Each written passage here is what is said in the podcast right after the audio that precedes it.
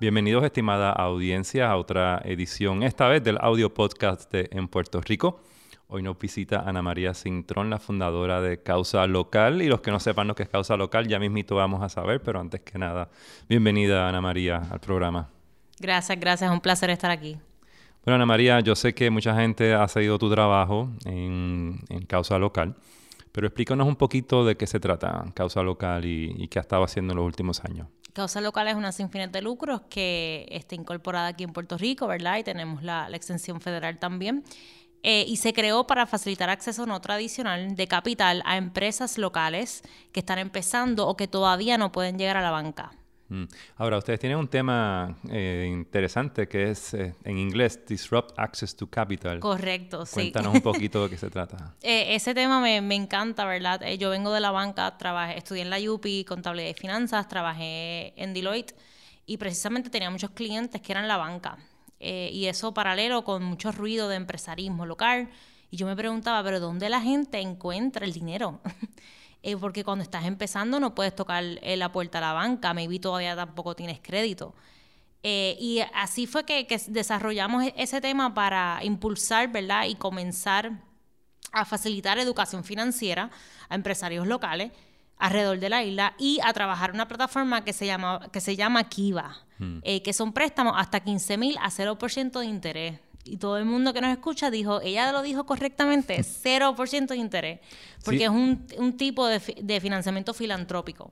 Exacto, y hablemos de filantropía realmente porque estamos cambiando el concepto de filantropía eh, y tu trabajo ha ido cambiando el concepto junto con otras personas más en Puerto Rico de filantropía, pero si yo soy un pequeño mediano comerciante o estoy o soy un estudiante que está saliendo de la universidad eh, y tengo este sueño de empezar mi propio negocio, ¿Qué tengo que hacer para, solicitar este préstamo en causa local? Pues lo, primero que tienes que hacer es tener un registro de comerciantes, mm. pero también tener, tener la energía y el carácter, porque yo digo que emprender no es para todo el mundo y, y maybe quieres tener una tienda y vender 50 camisas, yo diría empieza vendiendo por una.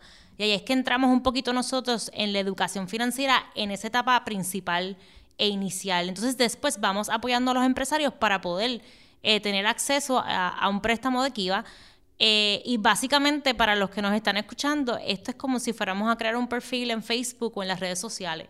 Eh, y lo creas de tu negocio, de tu sueño y de lo que quieres lograr y por qué necesitas el préstamo.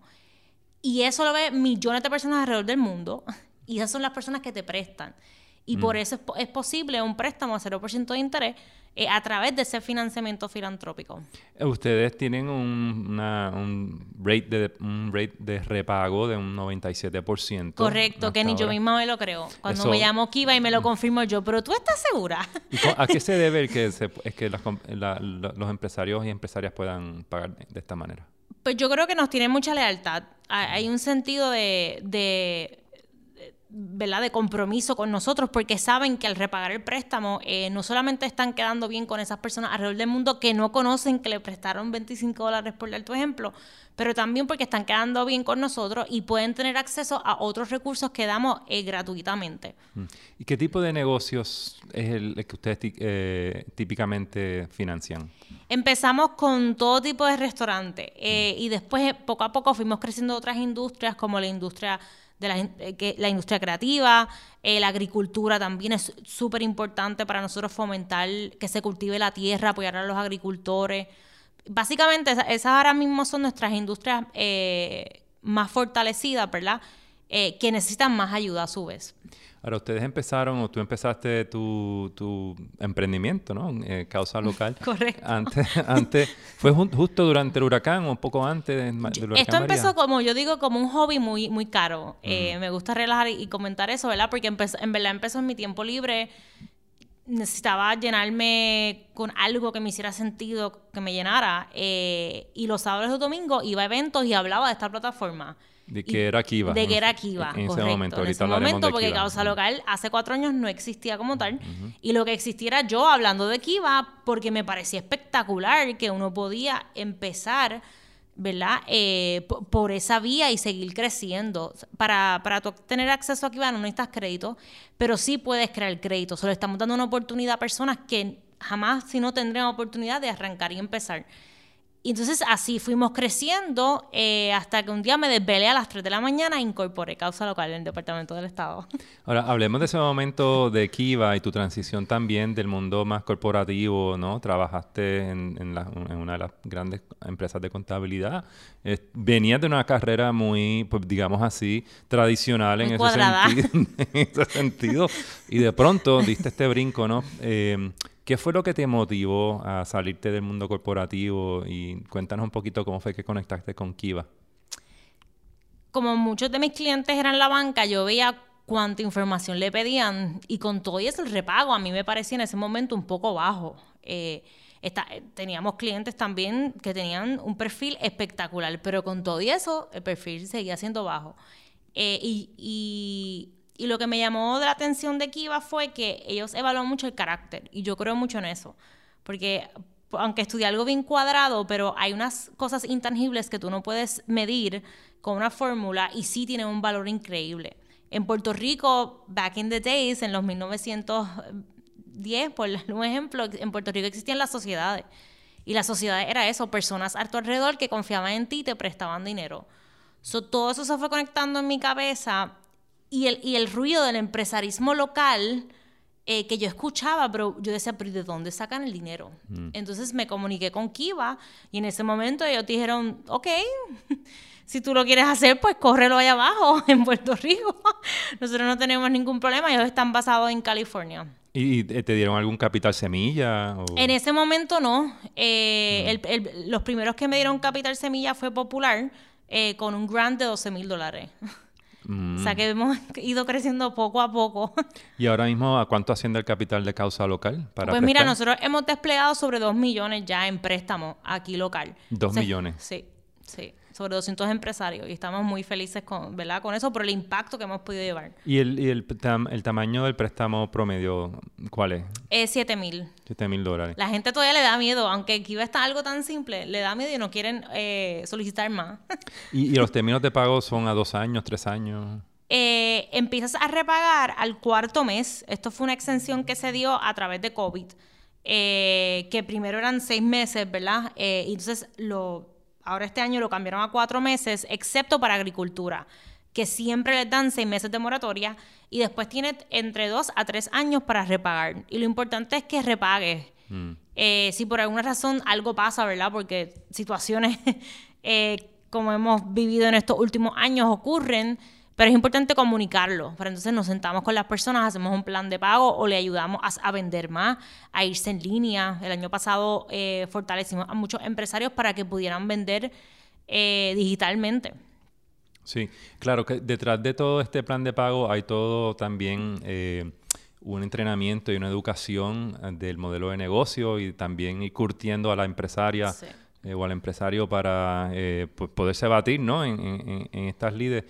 O sea, que también es un proyecto educativo. Correcto. Eh, y estamos bien enfocados en la educación porque hasta cuando están solicitando, que vemos el modelo y lo revisamos y me dicen, mm, yo necesito 7 mil.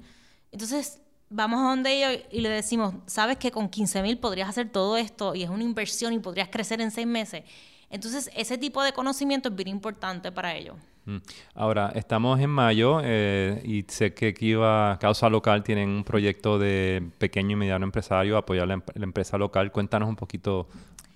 Ahora mismo estamos trabajando con todos estos empresarios que ya llevamos cuatro años de relación, y digo una relación, ¿verdad? Eh, porque lo hemos visto crecer, lo hemos apoyado a seguir creciendo, y queremos que ya vayan al próximo nivel. Queremos que exporten, que creen más trabajo, que aumenten sus ventas, que sean más sustentables estamos bien enfocados en eso. Eh, tenemos un hashtag, Scale Up Together, porque creemos que, que ahí, ¿verdad? Hay, hay mucho trabajo y, también mucho valor. Mm. Ahora, ¿cuándo, ¿cuándo es que tú empiezas a ver un cambio en el portfolio de, de personas que solicitan y el tipo de idea de negocio eh, que llega a causa Después de María. Mm. Después de María, eh, yo misma me quedé en shock porque había muchas personas jóvenes regresando a Puerto Rico y montando sus propias empresas y, tomando riesgo. Y no cobraban, y podían estar meses sin cobrar y estaban ahí roughing it out, mm. como diríamos. ¿Cuál, y el perfil de la persona que, solicita, que tú dirías, cuál es? ¿Cuál tú dirías que Ahora mismo tenemos, yo diría que entre las edades hombre o mujer, ¿verdad? O entre las edades de 25 a 45, eh, muchos se están reinventando o muchos llevan carreras corporativas y quieren entonces tener lo propio. Eh, de distintas industrias, desde producir sus propios textiles, zapatos, montar un restaurante, algo tan creativo como que te llegue una caja con vegetales, pues probablemente ese negocio hizo Kiva o esos agricultores hicieron Kiva. Vemos mucho movimiento de jóvenes que quieren flexibilidad. Y del lado de capital, Ana María, eh, ¿tienes algunos socios que han invertido como a, nivel de, ¿no? de, la parte del holding? Sí, pues mira, en verdad, hasta ahora hemos, recibido apoyo de Banco Popular, de LISC, que es una sin fines de lucro gigantesca en Estados Unidos, eh, Wells Fargo, Boston Foundation, Comprometidos y Fundación Flamboyant. Sí, y, y entonces habías mencionado que han desplegado dos millones. Sí pero el capital que tiene causa local para, para operar, para operar eh, pues ese básicamente es el que viene a través de estas instituciones que mm. mencioné, porque el, capital que hemos podido desplegar, que ha sido a través de los préstamos de Kiva, ese dinero viene de personas alrededor del mundo. Eh, hemos tenido también eh, socios que sí también han dado dinero para préstamos de Kiva, pero la mayoría es la, ¿verdad? ha venido de afuera que es bien interesante ese modelo. Sí, el financiamiento de crowdlending o crowdsourcing eh, obviamente ya está acá, está para quedarse. ¿Qué otras plataformas han estado complementando lo que tú estás haciendo acá en Puerto Rico? Estamos trabajando también y explorando eh, con WeFunder y con Republic. Ambas están basadas en Estados Unidos eh, y estas son un poquito más complejas, ¿verdad? Porque tocan el tema de alzar capital, ahí tú entras con un grupo de inversionistas y hemos notado que el empresario de nosotros, por lo menos, está a punto de llegar ahí, pero todavía está como eh, trabajando para poder llegar ahí. Porque, por ejemplo, muchos no tienen estado financiero auditado, eh, que es algo que en verdad, pues cuando tú estás arrancando no es necesario, pero empiezan a entrar otras complejidades que volvemos también al tema de educación financiera. Creo que hay mucho trabajo ahí, ¿verdad?, de parte de todos nosotros por, para que esta gente pueda crecer. Y, en cuestión de estrategia, eh, ¿verdad?, y, trabajo en grupos y brainstorming para que pues ellos no se limiten a crecer solamente en Puerto Rico. Y hablando de crecimiento y scaling it up, ¿cuál es el plan de scale it up para Kiva eh, en los próximos años? Pues mira, básicamente ahora mismo no, no, te puedo contestar esa pregunta completa porque ni yo me la he contestado completa, pero pero sabemos que sabemos lo que tenemos. Eh, sabemos hacia dónde queremos ir. Tenemos un grupo de empresarios espectaculares que prefieren eh, no pagarse ellos mismos antes de cumplir con sus responsabilidades y eso pues dice mucho de la lealtad que, nos tienen. Eh, y creo que lo próximo es que exporten. o sea, de aquí a 5 años mi éxito se va a medir si todos estos empresarios, ¿verdad? Crecieron y exportaron y conocieron otros mercados y a su vez mejoramos la calidad de vida de todos nosotros.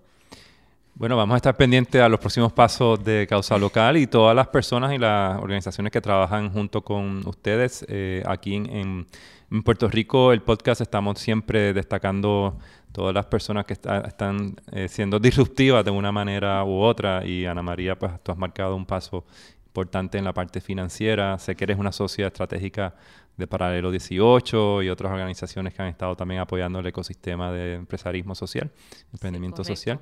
Así que mucho éxito, estaremos siguiéndote los pasos. Muchísimas gracias por estar acá en Puerto. Gracias a ustedes.